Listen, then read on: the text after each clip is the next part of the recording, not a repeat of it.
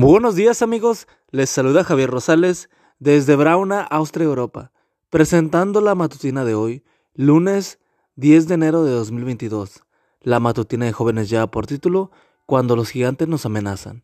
La cita bíblica nos dice, David le dijo al filisteo, Tú vienes contra mí con espada, lanza y jabalina, pero yo vengo contra ti en el nombre del Señor Todopoderoso. Primero de Samuel 17, 45 y 47. Nicolás era un próspero comerciante en su pueblo. Desde joven aprendió el valor del trabajo arduo y honesto, así que repartía entre su ferretería las labores agrícolas, el cuidado de su familia y el liderazgo en la iglesia local. Su vida transcurría de manera tranquila, aunque laboriosa. Un día, un inversionista le propuso un gran negocio, hacer el cultivo de arroz más grande de toda la región. Todo se hizo de manera planeada. Araron la tierra y abonaron, Fumigaron para matar las plagas, sembraron la semilla y decidieron esperar a que vinieran las lluvias, en el tiempo previsto. Pero nadie se esperaba lo que ocurrió.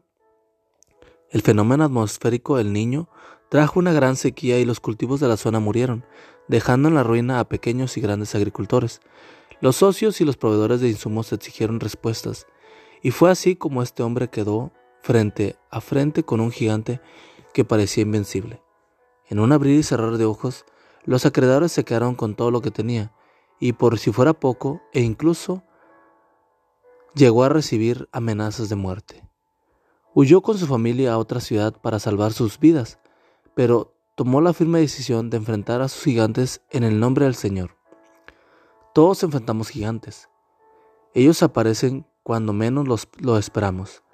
El chico que amas te dice que encontró un nuevo amor y te abandona. La chica con quien hiciste planes para toda tu vida te dice que la relación ya no funciona, que no eres tú, es ella.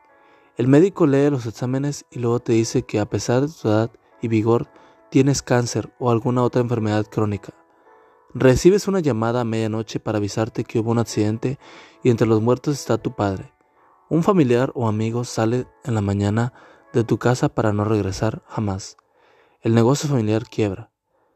¿Qué hacer cuando enfrentamos un gigante invencible? David, el experto venciendo gigantes, dijo, Yo voy a ti en el nombre del Señor. Eso hizo también Nicolás y venció a sus gigantes.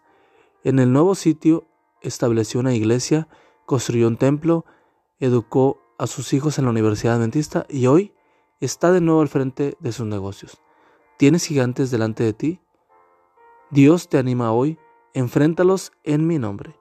Y amigo y amiga, recuerda que Cristo viene pronto y debemos de prepararnos y debemos ayudar a otros también para que se preparen, porque recuerda que el cielo no será el mismo si tú no estás allí. Nos escuchamos hasta mañana. Hasta pronto.